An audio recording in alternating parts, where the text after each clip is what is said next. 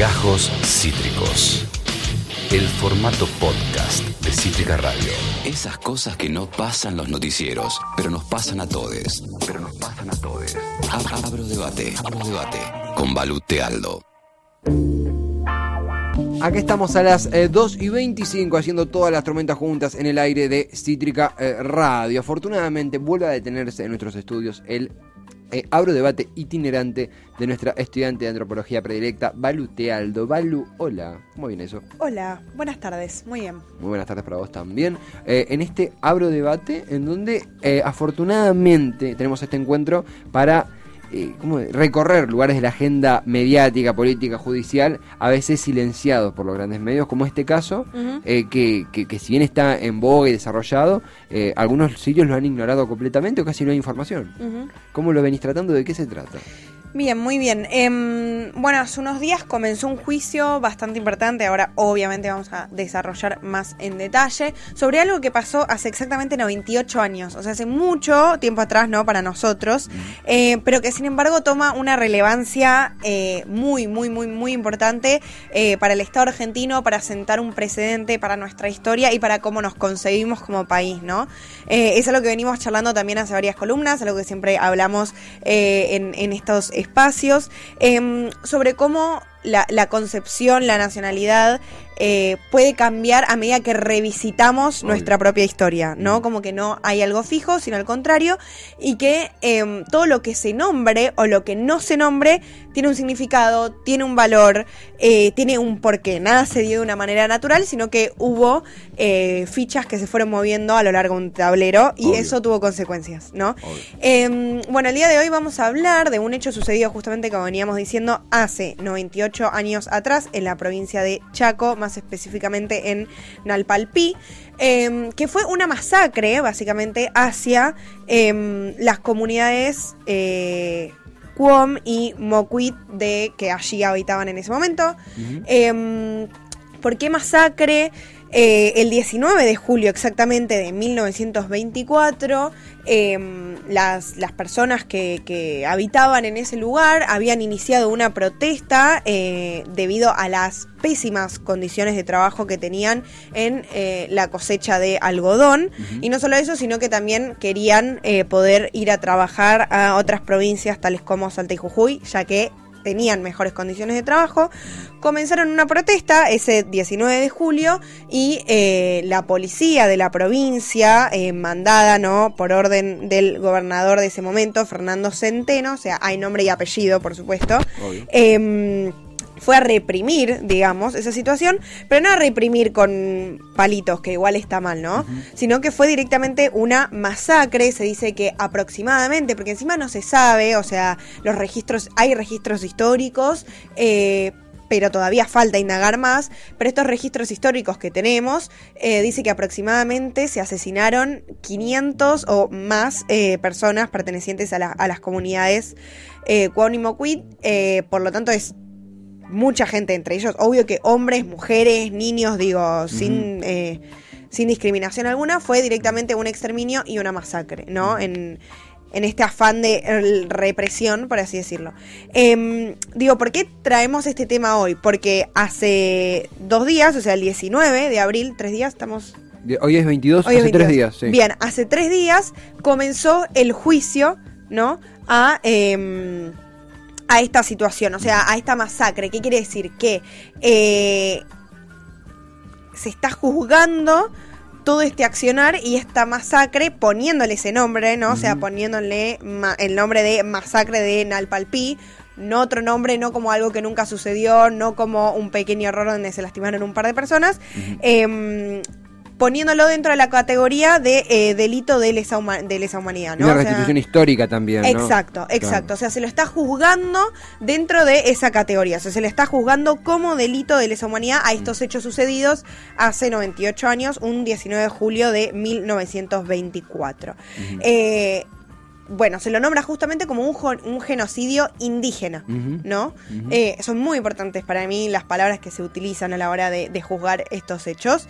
Em, Y no solo eso, sino que una de las cosas más importantes que se están dando eh, a partir de estos es que se sienta un precedente Mm. en la región, digo, la provincia de Chaco específicamente, Total. en el país. Y no solo eso, sino que hay un... Es como una reparación histórica y simbólica, ¿no? Eh, hacia las comunidades que allí siguen habitando hoy en día, por supuesto, y descendientes también de eh, quienes fueron masacrados en nada, en este terrible hecho. El precedente, ¿no? lo, lo- lo clave, porque no quede impune, porque también dice, como pasó un centenario, es un hecho que de- agua bajo el puente, un hecho Sí. históricamente sepultado. Eh, es importantísimo esto porque justamente sienta precedente y, y de nuevo repara, bueno, es una masacre, no sé si la palabra es reparar, pero sí reconstituye, ¿no? Sí, Históricamente reconstituye. lo que pasó. Sí, exactamente, exactamente. Sí, o sea, la palabra se usa como, mm, digo, hay es un concepto, un término muy conocido que es reparación histórica, en el sentido de justamente reconocer los hechos sucedidos y no ocultarlos, ¿no? Total. De todas maneras, vale, por supuesto, mencionar que no es la primera vez que se intenta eh, llevar esta situación a- al juzgado, ¿no? A juicio y que se reconozca como una masacre y como un genocidio indígena.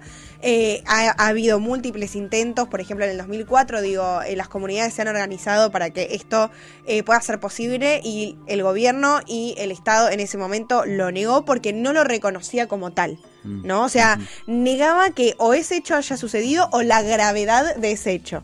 ¿No? Como, bueno, algo más. Total. Eh, bueno, algo muy importante también es que en este juicio, bueno, por supuesto van a participar, por suerte, em, muchas, muchas personas que pertenecen al ámbito académico de la investigación, de la historia, que permiten eh, tener registros históricos de los hechos sucedidos, descendientes de eh, familiares que eh, estuvieron en esa masacre, y también el equipo de antropología forense, que Sí. recordemos que es un grupo muy importante creado en nuestro país con integrantes e investigadores, arqueólogos y antropólogos argentinos y argentinas que se ocupan, bueno, tuvieron un trabajo muy conocido, por ejemplo, en eh, poder reconocer los cuerpos de eh, los desaparecidos en la última dictadura cívico-militar, en aquellas fosas comunes o, por ejemplo, en los famosos vuelos de la muerte, ¿no? Son de los mejores equipos forenses Eh, del mundo, del referencia mundo, sí, mundial. Sí, exacto, Sí. exacto. Sí, tienen un reconocimiento mundial y bueno, van a participar, ¿no? Justamente en este juicio, trabajando e intentando encontrar a partir de em, la memoria oral que se tiene en estas comunidades, donde posiblemente haya fosas con eh, los cuerpos, ahora esqueletos, ¿no? De eh, las personas que murieron en, en esta masacre. ¿Por qué es tan importante el juicio de hoy, no? O sea, como que quiero que se entienda, eh, no solo de, ay, bueno, bien, reconocimiento a los indígenas, como que hay algo mucho más profundo en eso y que involucra eh, la historia de nuestro propio país, que ha sido invisibilizada eh, en todos los libros, en, en, digo, en todo, en todo lo que se cuenta, en todo lo que se dice, en toda nuestra cotidianidad constantemente. Em, y para eso traje a un autor que se llama Benedict Anderson, supongo que alguna vez vos lo has escuchado hablar. De- debo tenerlo.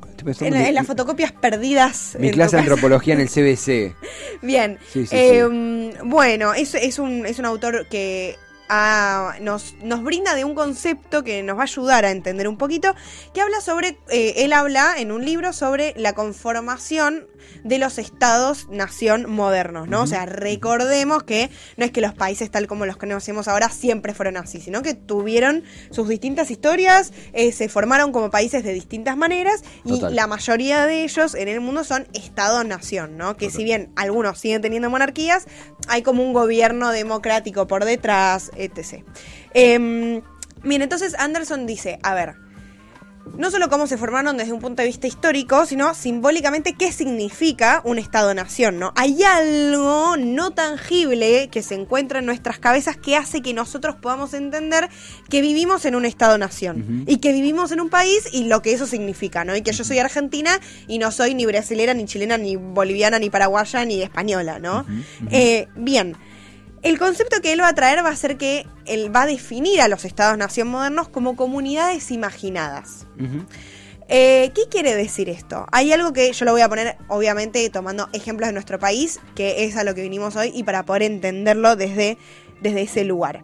Em, digo, ¿qué imagen tenemos nosotros del ser argentino, no? Entre comillas. Hay como una... eh, sí, un, un ejemplo o cosas que giran todo el tiempo en nuestro sentido común, que es el ser argentino, que es como, bueno, eh, la típica de descendimos de los barcos. Totalmente, ¿no? sí, sí, sí. Eh, que somos todos blancos, sí. que descendemos de los europeos, el dulce de leche, el mate, las empanadas, el asado, Mm. eh, el che, boludo, ¿no? Todas esas palabras o esas Sí. cosas que simbólicamente nos caracterizan supuestamente a los argentinos, que nos definen nuestra argentinidad. Exactamente. ¿no? Y que nos diferencian de cualquier otra persona. Exactamente. Eh, ahora, eso no salió de un repollo. No salió de la nada. Tiene toda una construcción, ¿no? Histórica, cultural, social, por detrás. Eh, y es lo que asimismo conforma lo que Anderson justamente llama comunidad imaginada, ¿no? Porque él dice, no es que por pertenecer a un país, eh, vos conocés a todos los habitantes que habitan el territorio nacional argentino Total. No nos conocemos, no hay manera de hacerlo. Y sin embargo, hay algo que nos une, ¿no? O sin embargo, está como esta cuestión de... em, sí, sa- sabemos que somos argentinos cuando nos encontramos con un argentino en otros países. ¡Eh! ¡Eh! Argentino, Sí. ¡eh! Maradona, boludo, no sé qué, ¿no? Como... Hay un compendio de símbolos. Claro, hay algo ahí que está todo el tiempo uniéndonos más allá de lo físico. Claro, total. Bien. Total. em, entonces, él, Anderson vamos a seguir porque él, él indaga bastante como en tres características principales de estos estados-nación imaginados, ¿no? O sea, cómo se imaginan estos estados-nación. No solo lo que tienen físicamente, sino cómo se imaginan. Y él dice, eh, estas, estas comunidades o estos estados-nación justamente se imaginan primero limitados, ¿no? Porque tienen fronteras finitas, o sea, están demarcados efectivamente por un territorio, eso sí es una delimitación más física, y que si bien nosotros igual no conocemos todos los límites de nuestro país, o sea, no hemos recorrido, ¿no? Tipo... em, Sí, todo, cada rincón de la Argentina. cada rincón de la Sí, Argentina sabemos ubicarla en el mapa. Obvio. Porque hay una delimitación física y territorial que nos corresponde por ser argentinos y por pertenecer. Em, ¿Se imaginan soberanos? ¿Qué quiere decir soberanos? Bueno, cuando se conformaron justamente est- estos estados nacionales, eh, y sobre todo, digo, nuestro país y muchos países de Latinoamérica, buscaban independizarse de sus colonizadores, ¿no? En nuestro caso, por ejemplo, de la corona española. Eh, ¿Qué quiere decir esto? No depender justamente de esta, ni tener una monarquía nosotros, ni poner un rey, ni depender de España, que efectivamente tenía eh, un gobierno monárquico, ¿no? Entonces, conformamos nuestro propio gobierno eh, y armarnos desde ese lugar. Y eh, si bien obvio, hay un montón de países en Europa que siguen teniendo monarquía, insisto, es distinto a la época del feudalismo, ¿no? Donde los estados-nación no existían. Y a la vez se imaginan como comunidad, porque hay esta cosa de compañerismo y de, y de unión que en la historia se demuestra, soy capaz de matar, ¿no? A un otro distinto a mí Sí. Por mi país. Eh, digo, por ejemplo, en Estados Unidos esto es muy fuerte, como en, en- en el ejército norteamericano son, los soldados son como prácticamente dioses, ¿no? Porque ponen su cuerpo para defender a su país, o sea, mueren literal por, la, por esta comunidad, que aunque no nos conocemos todo, digo, ¿cuántos argentinos somos? Con cua- 44 millones, ¿no? Sí, sí. Esto- esta imagen de- del tío Sam, eh, I want you, te quiero, Exacto. te quiero acá. Exacto. Te quiero en la marina, te quiero en el ejército. Exacto. Sí, sí, sí. Bien, eh, entonces, ahora todo esto se forma parte, ¿no? De esta eh, comunidad imaginada. Es lo, es lo que es lo que nos hace argentinos y lo que no es que tenemos que pensar para todo el tiempo para formar parte de, sino que está dentro de, de, de esta inconsciencia, por así decirlo. Ahora, ¿cómo se conformó eso en nuestro país específicamente? O sea, eh, digo, de, de, que- de qué habla esta comunidad imaginada dentro de nuestro país? Justamente. Imaginá desde abajo, además, esta cosa, el Estado conseguido técnicamente, pero además cómo lo, cómo lo llenamos nosotros de contenido desde abajo, desde, desde eh, la calle, desde la historia, desde los encuentros, de las palabras. Exacto. Claro. Pero justamente siguiendo esta historia, ¿no? Recordemos, eh, digo, nuestra independencia, fue, nos unimos para ir en contra de esa corona española, ¿no? Para independizarnos de ella, para decir, ya no queremos depender de vos. Pero ahora después, de tierras para adentro, teníamos que decidir qué carajo íbamos a hacer, Claro, ¿no? O sea, claro. tipo, ¿qué hacemos ahora? Sí, ya lo tenemos en español. ¿Qué hacemos nosotros? Bueno, y ahí es cuando empezó, comenzó a haber esta puja, ¿no? De valores y de visiones que tuvo que imperar, o imperó en realidad, una sobre la otra. ¿Cómo imperó una sobre la otra? No solo con violencia física, sino también con violencia simbólica, ¿no?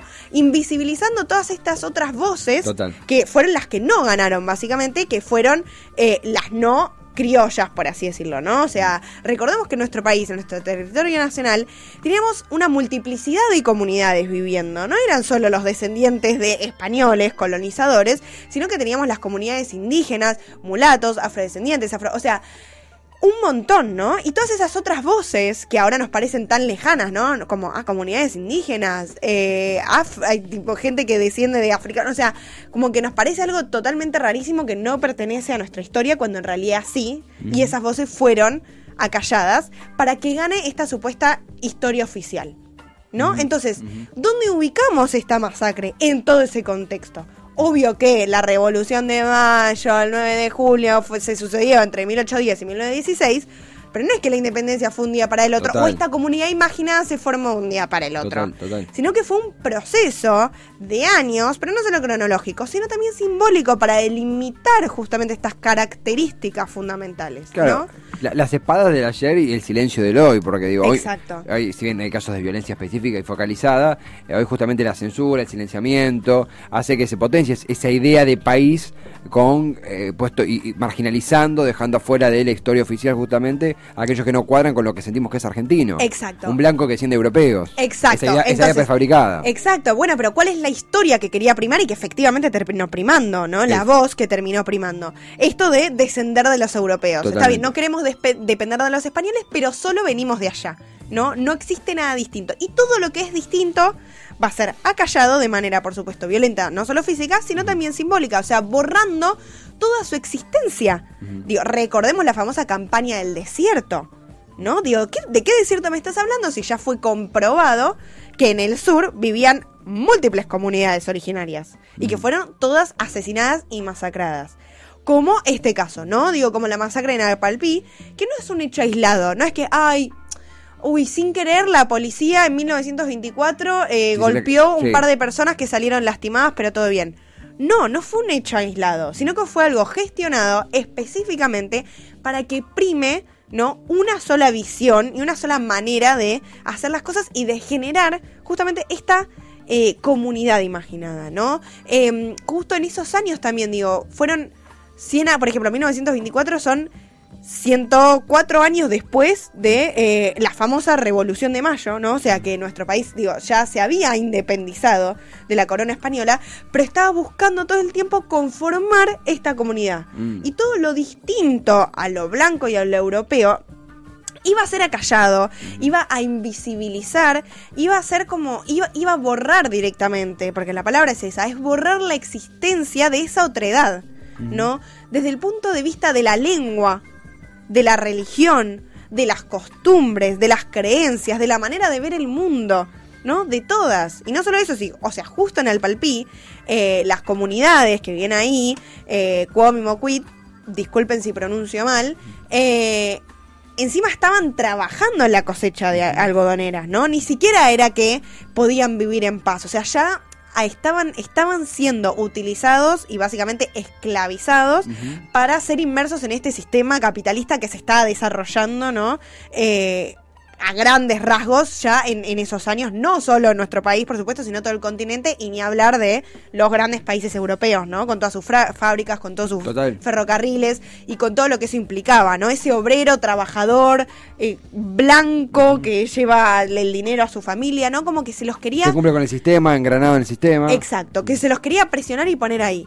Y el momento en, en el que las comunidades se levantaron por las pésimas condiciones de trabajo, directamente fue una masacre. Entonces, ¿por qué estamos hablando de la importancia de esto? Porque tiene que ver con este reconocimiento de que hubo mucho, de que no eran hechos aislados, no fue un sin querer, sino que fue un mecanismo para que se logre lo que tenemos hoy, que es creer, ¿no? Que siempre los que están en el poder siempre estuvieron en el poder, que nuestra Argentina siempre fue blanca y casi europea, eh, que siempre las cosas fueron así y seguirán siendo así, que somos, como siempre nos dijeron, ¿no? El granero del mundo y que eso no puede cambiar.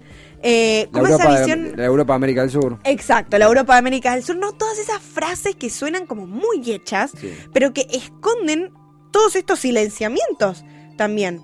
Eh, entonces, este juicio es muy importante, no solo por eso digo, también por el nivel de participación que tiene eh, de, los, de los descendientes de quienes estuvieron en, aquella masacre, donde hubo muy, muy, muy poquitos sobrevivientes y que por suerte esos sobrevivientes, digo, pudieron eh, seguir con vida y, y, tener sus familias y que esa gente hoy pueda declarar, ¿no?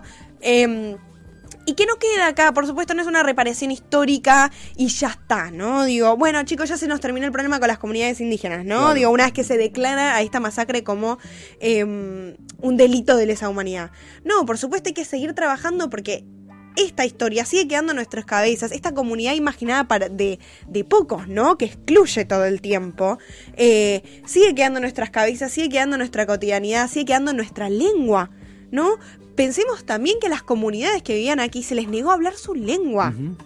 Eso es un nivel de violencia simbólica que es terrible, es realmente terrible y creo que a veces no llegamos como a, a entrar en esa razón. Y me parece que hay cada vez hacer ese ejercicio más de decir, bueno, ¿qué significa nuestro país? ¿Bajo, bajo qué bases está sentado lo que hoy llamamos Argentina? ¿No? Digo, bajo toda esta violencia, digo, recordemos eh, la campaña del desierto, recordemos a Sarmiento con civilización y barbarie, eh, digo, recordemos también... Es un ejercicio, digo, no es, una cuestión eh, que queda establecida y solucionada en, la parte técnica, quizás sí en la parte legal sí, y lo, y lo celebramos, ojalá así sea, pero en la parte histórica, humana... antropológica, hasta diría ciudadana, porque es un componente de nuestra identidad, a fin y al cabo, es un ejercicio constante, porque, de nuevo, está esta frase hecha de como esto un montón de casos que también aplica, al mismo tiempo como esto algo que se, se replica una hora, de nuevo, no por la violencia física en mayoría de los casos, sino por el, la invisibilización. Sí. Sí, sí, sí, es que es, eso exactamente. Eh, poder repensarnos, ¿no? Como argentinos, sin dejar de serlo, por supuesto, hay un montón de cosas que nos caracterizan, pero es algo que está abierto, es algo que es dinámico, como charlábamos en columnas anteriores, ¿no? La historia no es estática y sobre todo, digo, me parece que es importantísimo que este juicio siente un precedente para el futuro también, ¿no? La cosa, el conflicto, el reconocimiento, eh, que, se, que se alcen esas voces y que desde los lugares de poder se les dé espacio, porque esas voces siempre se siempre estuvieron, siempre estuvieron, y no solo eso, sino que construyeron nuestro país. O sea, son parte de nuestro país, son parte de nuestra patria, son parte de nuestro Estado-Nación, justamente. Pero esta imagen, ¿no? Esta, esta comunidad imaginada, justamente, ¿por qué imaginada? Digo, qué capo Anderson al traer esa palabra, ¿no? Ese me, me, digo, como me gusta mucho ese texto y es realmente muy útil, em, porque nos permite como dilucidar todo esto, digo, imaginada, porque no porque vive en nuestras cabezas, porque es algo que nos despertamos y no lo pensamos y no es que lo tenemos que ver, es que supuestamente ya lo sabemos y ya lo damos por sentado. Y es preestablecida nuestra llegada, nuestra llegada al mundo. Exacto, exacto. Eh, así que nada, espero que te haya gustado esta columna. No, eh, realmente eh, va lo increíble el, la noticia en sí, porque uno a veces siente que difundir la noticia cual casetilla, no por el laburo de los, de, los periodistas que, eh, alternativos, que es excelente, no, pero digo, leemos la noticia y listo, y a veces tener estos momentos para profundizarla y entenderla toda la dimensión. es, lo, que me pasó en muchos medios que mm. sigo, que son independientes o bueno, que no, que son más, eh, menos hegemónicos, por así decirlo, y se daban el lugar para decir esta noticia, pero sin explicar mucho esa importancia, ¿no? Como que decían simplemente, bueno, el 19 de abril comenzó el juicio por la masacre de Nalpalpí, eh, que sucedía en 1924, fue una masacre hace los pueblos Cuom y Moquit y eh, bueno, es una reparación histórica. Sí, siguiente.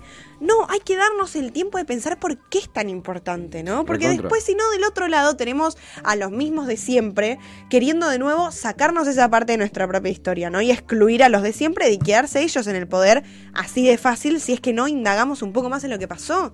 Y sobre todo, digo, teniendo em, en nuestro país tanta gente tan, tan capacitada para seguir eh, sacando a la luz estos registros históricos, arqueológicos, que, que son importantísimos y, que conforman la identidad de nuestro país y que eso, como el EAF, que es el equipo de antropología forense, reconocido de manera internacional por los trabajos eh, realizados, que me parece que es eh, digo, nos tiene que dar orgullo, ¿no? Total, totalmente, absolutamente. Valu, la verdad, eh, siempre sea por Zoom, sea en vivo, la columna se disfruta muchísimo. Siempre en vivo tiene esta cosa de una interpelación. La emoción. La emoción, no, total, total, totalmente, totalmente. Gracias por tamaña columna. Merecido un sorbo de café, sí, sí, por favor. Sí. Merecidísimo, merecidísimo. Muchas gracias. Valu, no, a vos, a vos. Es Abro Debate con Valu Tealdo. Eh, te, hacemos un bloque de cierre, ¿te parece? Sí, me quedo un ratito. Hasta las 5 de la tarde. No, mentira. ¿eh? Hasta las 5. Se aprovecha, da la mano y te agarramos el Esto fue Gajos Cítricos. Encontrá los contenidos de Cítrica Radio en formato podcast en Spotify YouTube o en nuestra página web.